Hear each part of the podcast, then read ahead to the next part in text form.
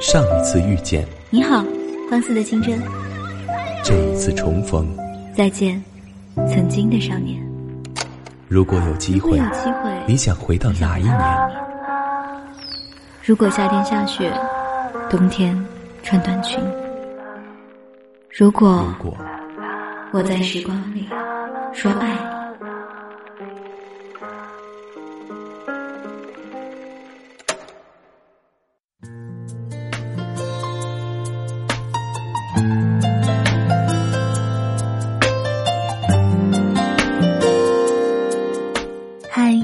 好吗？这里是半岛网络电台的念时光，我是主播豆子。声音另一端的你，又是哪位呢？今天的文案来自策划何满子，一个因为最近在为未来奔波而好久没有跟大家讲故事的人。想要查看节目的歌单和文案，可以关注微信公众号“半岛 FM”。那接下来呢，我们来开始今天的节目。写给你的纸条，幸福画上星星记号。我听人描述过这样一个画面：二十世纪末，男孩和女孩在上初中，初恋。女孩的父母对她管得很严，两个人每天只能在女孩家后山上看星星、赏月亮。那个时候流行一种弹珠游戏，男孩存了好久的钱，买了一捧晶莹剔透的珠子，鼓足了勇气踏进了女孩的家里，想送给她。可没想到，刚一踏上楼梯，就听到了女孩爸爸的声音，他吓得拔腿就跑。弹珠四下滚动的声音淹没了他的脚步声，但女孩知道，他已经来过了。画面中的女主角如今四十二岁，二十岁结婚生子，新郎不是那个为她手捧弹珠的男孩。孩子两岁不到的时候，她发现老公对婚姻不忠而离婚。尽管当时双方父母都在苦口婆心的对她说：“看在孩子的份上，忍忍吧。”如今有固定男朋友，没有老公，她在跟我们描述了那个画面后说。那个男的现在是一家上市公司的 CEO，对老婆超好。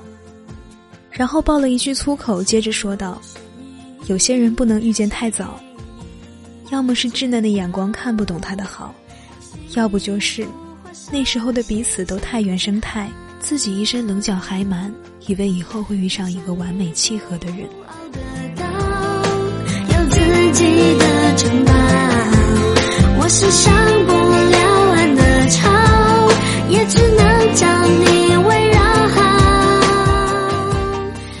我遇见你的时机并不算合适。大学里的最后一个暑假，每个人都在为自己的出路做打算：考研、工作、出国。那段时间，我在为工作焦头烂额。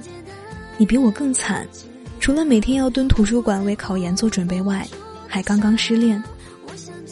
认识二十七天后。我们正式在一起了，在电影院里。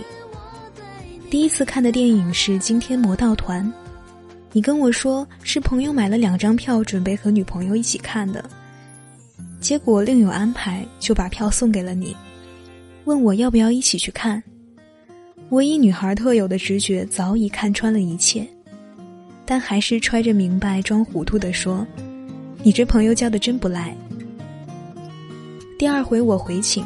看的是《大鱼海棠》，看到一半的时候，你在耳边轻声问我，愿不愿意做你女朋友？我假装淡定的继续看电影，脑子里却在飞速旋转，想着该如何回应才显得既哭又甜。没想到大脑直接听从了心脏的指令，抿着嘴，点了头。那场电影后半场放的什么内容，大概我们俩都没印象。但那也成为了我们记忆中最深的一部电影。后来听你说把票根保留了很久，后来因为奶奶洗衣服时把钱包也扔进了洗衣机，包里的很多人民币被撕成了片，你都没心疼。倒是那两张中途丧命的小纸条，被你念叨了很多遍。看完电影回去的路上，终究是牵了手。没有小说里描述的那样紧张的手心潮湿，只是瞬间不太清楚了自己平常走路时五指的摆放角度和力度，姿势也没有了往常的潇洒。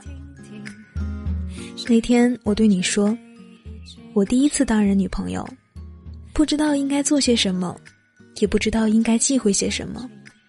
不知道自己会不会像网上看到的那样花式作死为难你，但我会努力把这个角色充当好，还对你提了三个要求：一是可以有隐瞒，但不允许有欺骗；二是不能强迫我不想做的事；三，就是哪天不喜欢我了，一定要跟我讲。反正说了很多话，后来才知道，当时你听到这些的时候，全程是懵的。大概是没想到我是这样一个单枪直入的姑娘。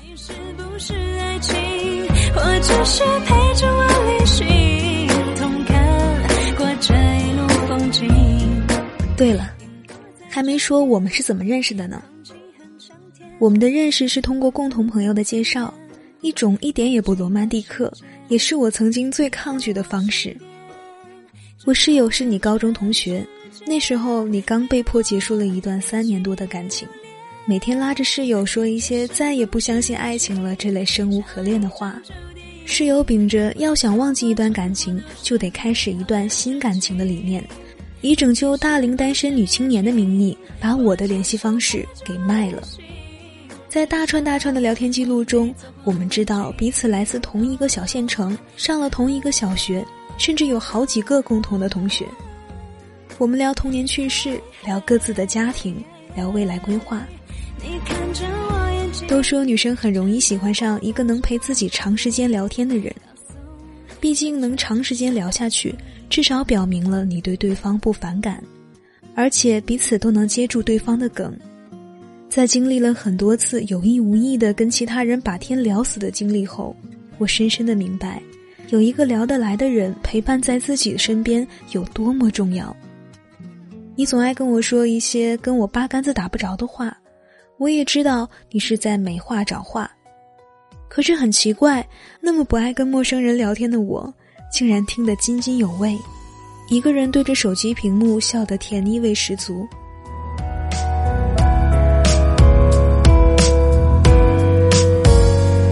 接下来就该正式见面了，我刚在健身房跑完步，你说想见见我。顺便送我回住处。天下着小雨，你问我为了方便可不可以穿凉拖鞋出门？我说你随意就好。我一向不善于聊天，很怕失去了手机屏幕这块遮羞布，你会觉得我无趣。但还好，一路你都在讲话，我偶尔附和或评论几句，气氛也不至于尴尬。其实那并不是我们第一次见面。第一次见应该是在大学入学的第一天，我提着大包小包走向宿舍，你就站在我宿舍门口等着我室友，也就是你高中死党。当时我以为你是室友男朋友，还想着你们真幸福，竟然能考到同一个学校。后来你跟同专业的女生在一起了，我们在同一栋教学楼里碰过无数次，我挽着室友，你牵着女朋友，我自认大度且不爱问人过往。但每每想起你曾经像牵我一样牵过别人的手，或许你对我说过的话，也曾一片赤诚的对他说过，我心里就像塞了一个装了青橘子的气球，既酸又闷。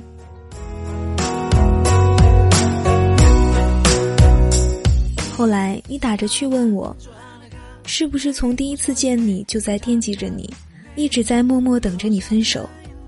我像往常一样打击你，说你的颜值撑不起这样一个梦幻又狗血的剧情。但那瞬间，我相信了一切过去的种种，他的结局都在一步步拉近我们之间的距离。大概相爱的人都一样，认为彼此的相遇不会是偶然。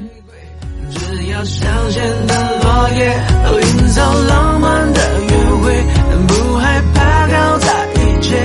拥有你就拥有全世界。我不喜患得患失，因此对很多事的最终结局都不会抱着太圆满的预期。比如我们最后的归宿，恋爱的开始总是甜，我不想过度沉溺在你对我的好中，因此一直在尽力让自己保持清醒。那段时间，我看了很多结局不美好的电影，印象最深的是陈奕迅和张柏芝主演的《十二夜》，两人从最开始如胶似漆，到互相疲惫，在不甘的复合，最终还是到了伤好的那一天。接着继续寻觅下一个十二夜。恋爱的完整周期大概都是如此，所以我总是告诉自己，别抱有太多幻想，享受当下就好，要让彼此都自由。可随着后来感情投入的越来越多，我突然有些害怕，最终陪我走到最后的人不会是你。毕竟，我生性懒惰且过于被动。与你的相遇，我就等了二十二年，谁又知道另一个一拍即合的人会在哪里？有段时间，我经常问你：我们会分开吗？会结婚吗？会永远在一起吗？你给了满意的答复后，我就开始幻想我们以后的生活。要有一间小房子，一只大狗，还有一棵橘子树。恋爱的人。果然一点都不苦。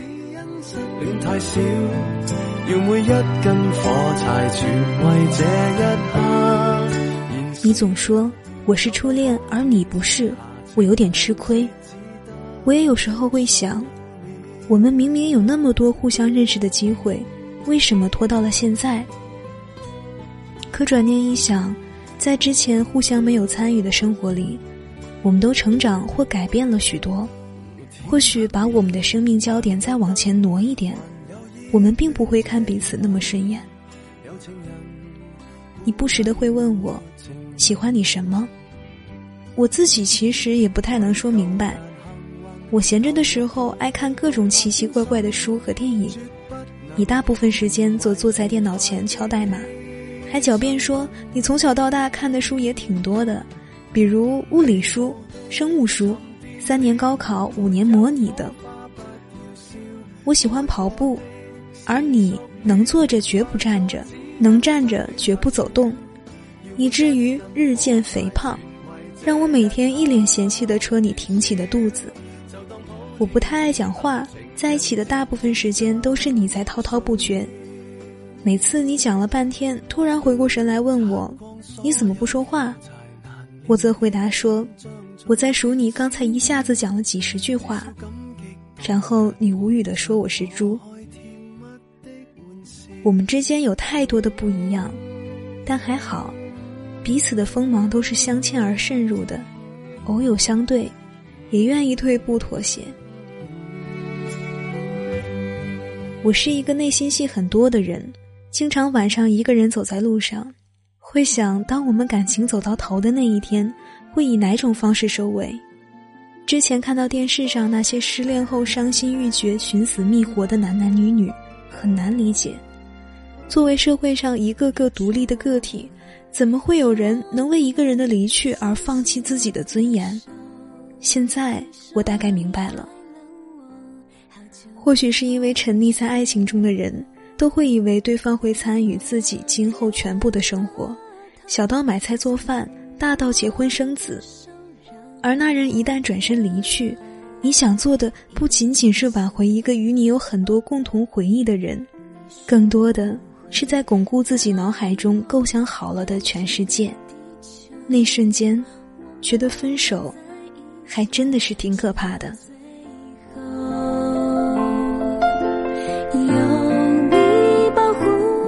一个很有恋爱经验的朋友说。其实，在这样一个浮光掠影的社会里，变心是一件很容易的事，尤其是在有对比的情况下。他说，当女孩身边出现了一个条件比现任更好也更体贴的人时，变心是件迟早的事儿。我没有信心，当有这么一个人出现的时候，会毫不动摇。那就祈祷，在我后面的生命中。不要出现比你更好的人。